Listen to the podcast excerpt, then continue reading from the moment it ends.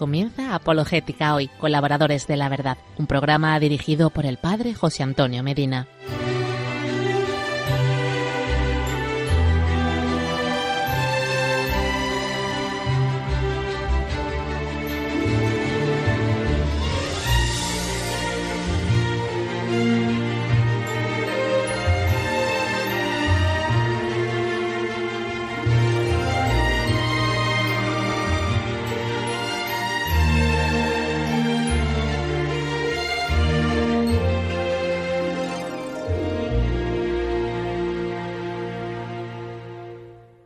Hola querida familia de Radio María, soy el Padre José Antonio Medina Pellegrini y con mucha alegría nos volvemos a encontrar, por gracia de Dios, como cada miércoles quincenalmente, 8 de la tarde, una hora menos en Canarias, para compartir la tercera emisión de Apologética Hoy, Colaboradores de la Verdad.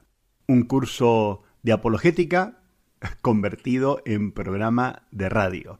Gracias por estar una vez más compartiendo este espacio donde queremos formarnos o reafirmar nuestra formación para que nuestra fe esté invicta, para consolidar las razones para creer. Vamos a comenzar haciendo oración en esta oportunidad, un texto escrito por San Pablo VI, oración por la fe. Señor, yo creo yo quiero creer en ti. Señor, haz que mi fe sea pura, sin reservas, y que penetre en mi pensamiento, en mi modo de juzgar las cosas divinas y las cosas humanas. Señor, haz que mi fe sea libre, es decir, que cuente con la aportación personal de mi opción, que acepte las renuncias y los riesgos que comporta, y que exprese el culmen decisivo de mi personalidad. Creo en ti, Señor. Señoras, que mi fe sea cierta, cierta por una congruencia exterior de pruebas y por un testimonio interior del Espíritu Santo, cierta por su luz confortadora, por su conclusión pacificadora, por su connaturalidad sosegante. Señor, haz que mi fe sea fuerte, que no tema las adversidades de quien la discute, la impugna, la rechaza, la niega, sino que se robustezca en la prueba íntima de tu verdad se entrene en el roce de la crítica, se corrobore en la afirmación continua, superando las dificultades dialécticas y espirituales entre las cuales se desenvuelve nuestra existencia temporal. Señor, haz que mi fe sea gozosa y dé paz y alegría a mi espíritu, y lo capacite para la oración con Dios y para la conversación con los hombres, de manera que irradie en el coloquio sagrado y profano la bienaventuranza original de su afortunada posesión. Señor, haz que mi fe sea activa y dé a la caridad las razones de su expansión moral, de modo que sea verdadera amistad contigo y sea tuya en las obras, en los sufrimientos, en la espera de la revelación final, que sea una continua búsqueda, un testimonio continuo, una continua esperanza. Señor, haz que mi fe sea humilde y no presuma de fundarse sobre la experiencia de mi pensamiento y de mi sentimiento, sino que se rinda al testimonio del Espíritu Santo y no tenga otra garantía mejor que la docilidad a la autoridad del magisterio de la Iglesia. Amén. En este tercer episodio de Apologética Hoy seguimos hablando de la fe porque ella es el fundamento de todo lo que luego vamos a ir explicando y compartiendo en este curso de apologética. En primer lugar, una reflexión teológica y espiritual sobre la fe, fundamento de la vida cristiana y nuestra obligación de profesarla, conservarla y extenderla. En la segunda parte, lo que nos quedó pendiente del programa anterior, las cinco vías para el conocimiento de Dios de Santo Tomás de Aquino. ¿Comenzamos? Si tiene algún tema que sugiera ser tratado o alguna pregunta sobre la fe que quiera ser respondida, puede escribirnos a través del correo electrónico apologéticahoy@radiomaria.es.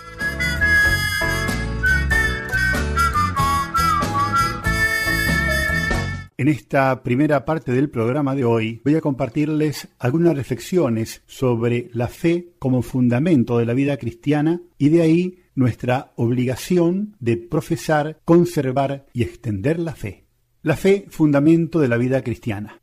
La fe es creer algo porque se cree a alguien. Este es el asentimiento o aceptación de un testimonio por la autoridad del que lo da. En este sentido, sólo es verdadera la fe que se apoya en Dios, pues es el único caso en que se acepta la verdad sólo por la confianza que merece su testimonio, y se acepta todo porque se cree a la persona. Es pues la confianza y fidelidad, fides, a una persona y a las verdades que transmite, donde no sólo hay adhesión intelectual ni sólo confianza, sino entrega a una persona que compromete todo el ser.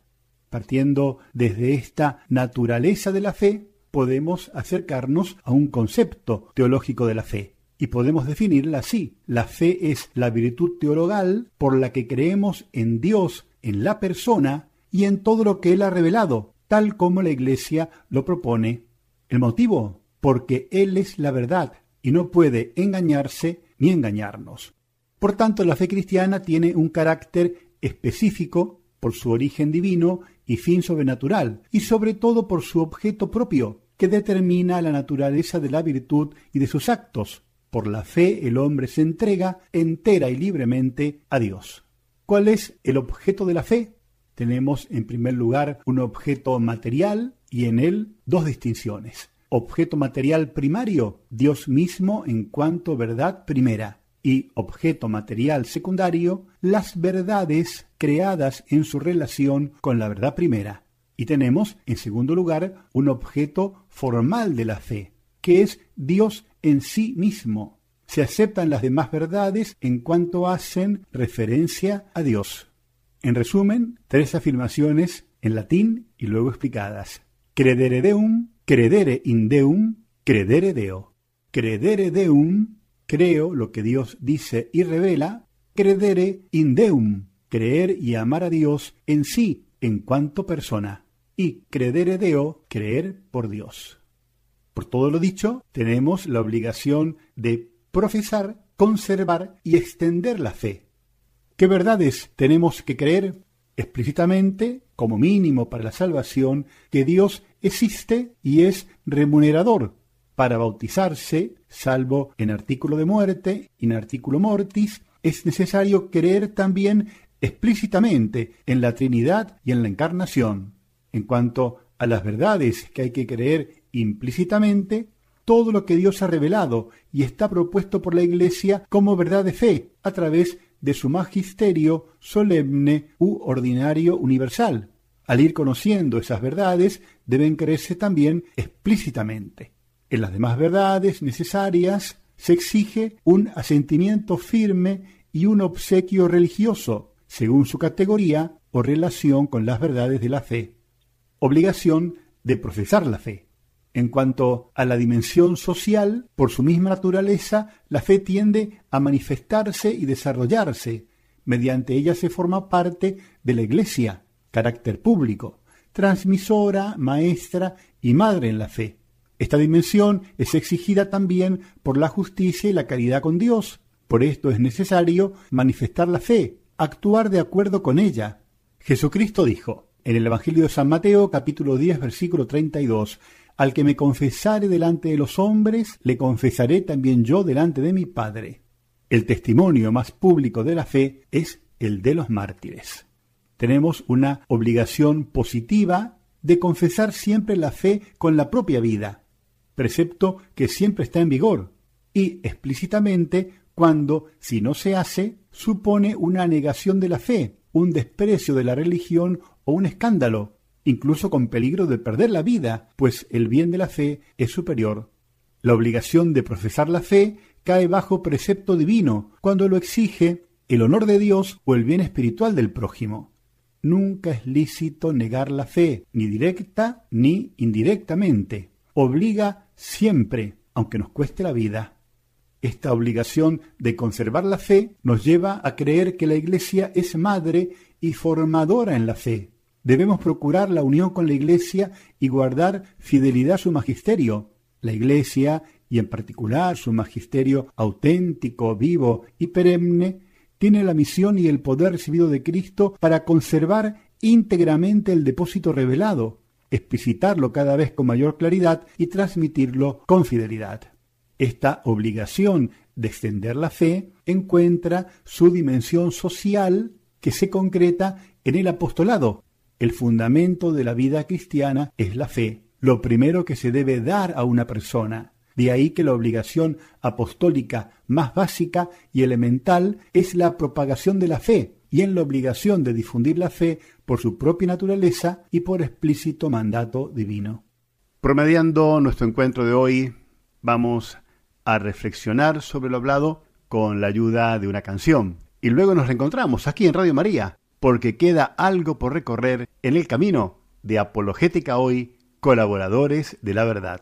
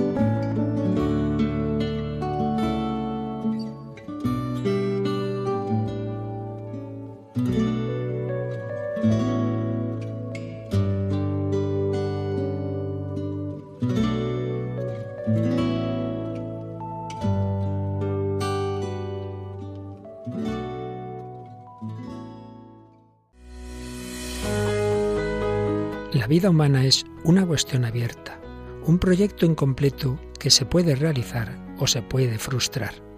La pregunta fundamental de todo hombre es ¿cómo se aprende el arte de vivir? ¿Cómo se realiza el llegar a ser hombre en plenitud? Jesucristo nos dio la respuesta a estas preguntas, nos enseñó el camino de la felicidad para esta vida y de la salvación eterna más allá de la muerte. Por su parte, nuestra Madre María nos dice a todos, Haced lo que mi Hijo, el único Salvador del hombre, os diga. Ayúdanos a llevar este anuncio de la salvación a través de las ondas al mundo entero. Colabora con tu oración, voluntariado y donativos con la radio evangelizadora. Puedes informarte de cómo hacerlo llamando al 91 822 8010 o a través de nuestra página web radiomaria.es.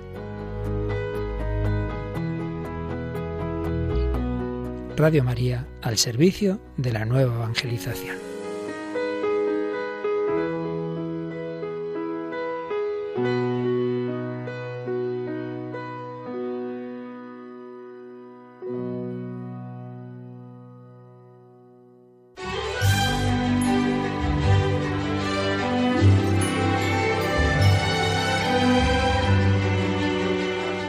Están escuchando en Radio María, como cada miércoles a las 8 de la tarde, las 7 en Canarias, Apologética Hoy, colaboradores de la verdad con el Padre José Antonio Medina.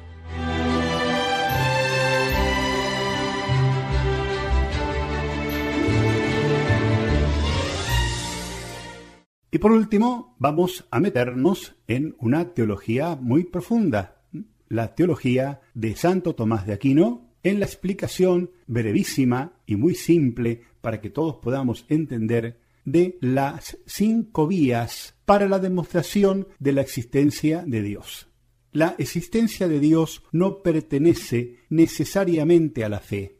A esta verdad puede acceder el hombre mediante su razón.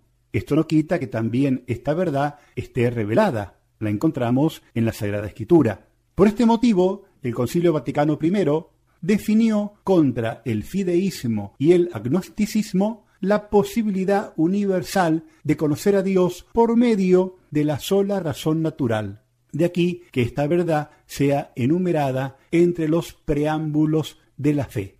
De todos modos, como no todos los hombres llegan a este conocimiento por su razón, a causa de la debilidad que ha dejado en nuestra inteligencia el pecado original, hay una necesidad moral de que esta verdad sea revelada por Dios, para que lleguen a la misma todos los hombres, prontamente y sin mezcla de error.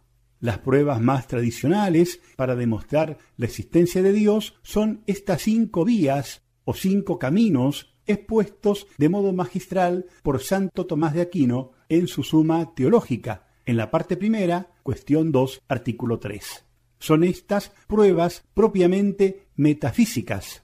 Estas vías son cinco argumentos a posteriori, o sea, a partir de las cosas más conocidas por el hombre, que demuestran la existencia de Dios. Así, por ejemplo, primera vía. La primera es la vía del movimiento.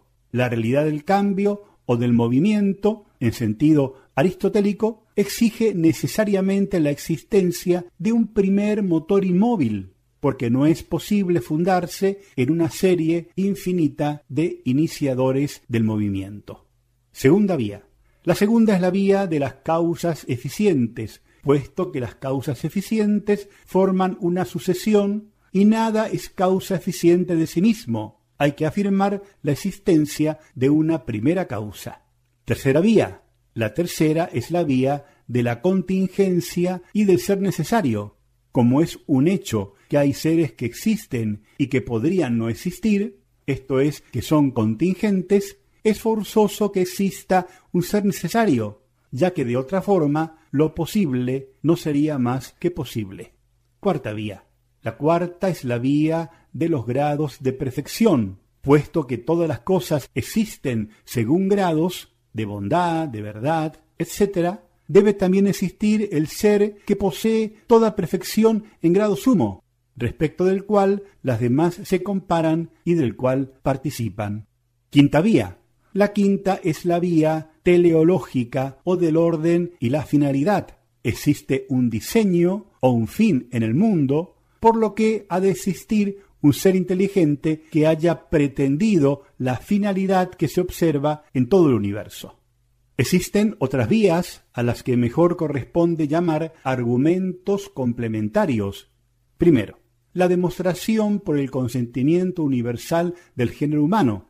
Todos los pueblos, cultos o bárbaros, en todas las zonas y en todos los tiempos, han admitido la existencia de un ser supremo, Ahora bien, como es imposible que todos se hayan equivocado acerca de una verdad tan importante y tan contraria a las pasiones, debemos exclamar con la humanidad entera, creo en Dios.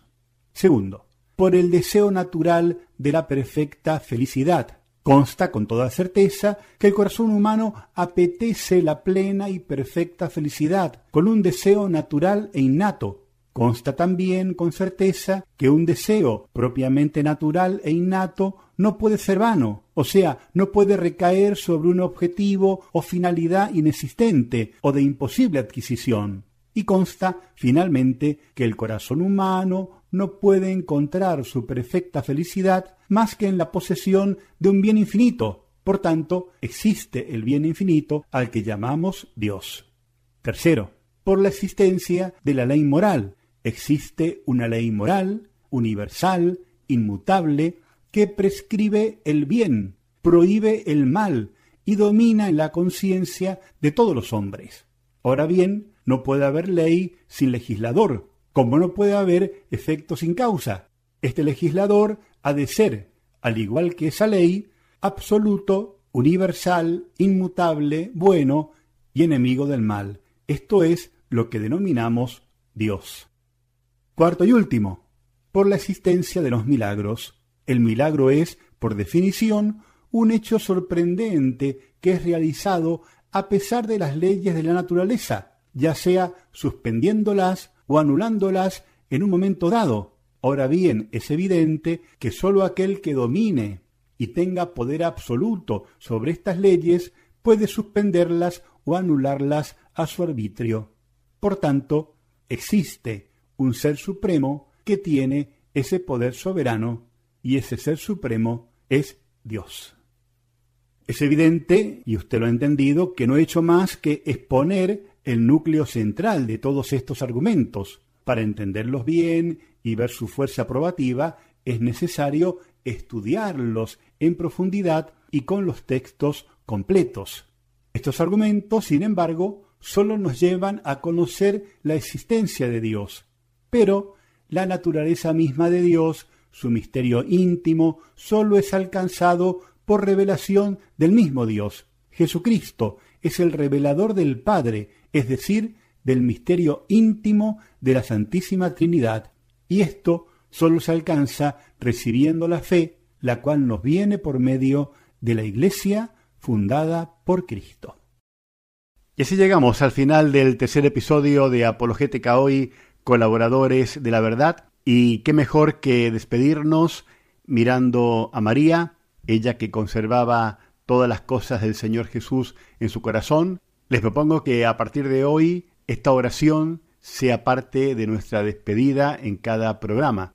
La escribió San Manuel González, el obispo del Sagrario Abandonado, y ella le pide a la Virgen, Madre, que no nos cansemos.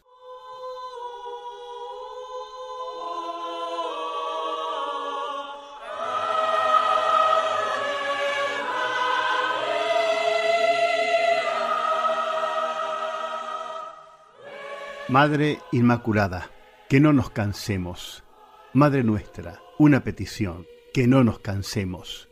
Sí, aunque el desaliento por el poco fruto o por la ingratitud nos asalte, aunque la flaqueza nos ablande, aunque el furor del enemigo nos persiga y nos calumnie, aunque nos falten el dinero y los auxilios humanos, aunque vinieran al suelo nuestras obras y tuviéramos que empezar de nuevo, Madre querida, que no nos cansemos firmes, decididos, alentados, sonrientes siempre, con los ojos de la cara fijos en el prójimo y en sus necesidades, para socorrerlos, y con los ojos del alma fijos en el corazón de Jesús, que está en el sagrario, ocupemos nuestro puesto, el que a cada uno nos ha señalado Dios. Nada de volver la cara atrás, nada de cruzarse de brazos, nada de estériles lamentos mientras nos quede una gota de sangre que derramar, unas monedas que repartir, un poco de energía que gastar, una palabra que decir, un aliento de nuestro corazón, un poco de fuerza de nuestras manos o en nuestros pies que pueden servir para dar gloria a Él y a ti y para hacer un poco de bien a nuestros hermanos. Madre mía, por última vez, morir antes que cansarnos.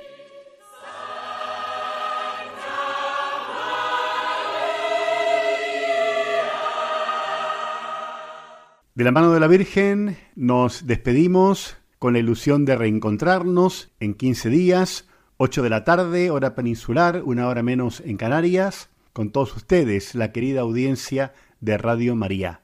Espero vuestros comentarios y pedidos de temas a través del correo electrónico del programa apologéticahoy@radiomaria.es. También les recuerdo que pueden volver a escuchar el programa o recibirlo en su casa pidiendo el CD al teléfono 91 822 8010 o a través del correo electrónico pedidos de programas arroba.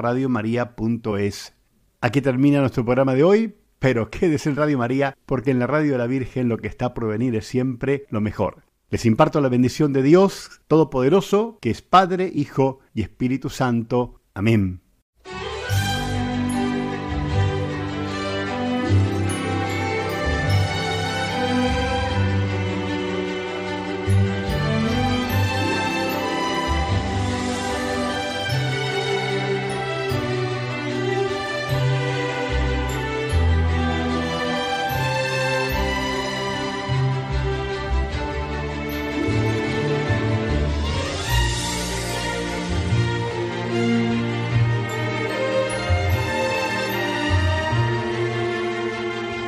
Han escuchado Apologética Hoy, colaboradores de la verdad, un programa dirigido por el padre José Antonio Medina.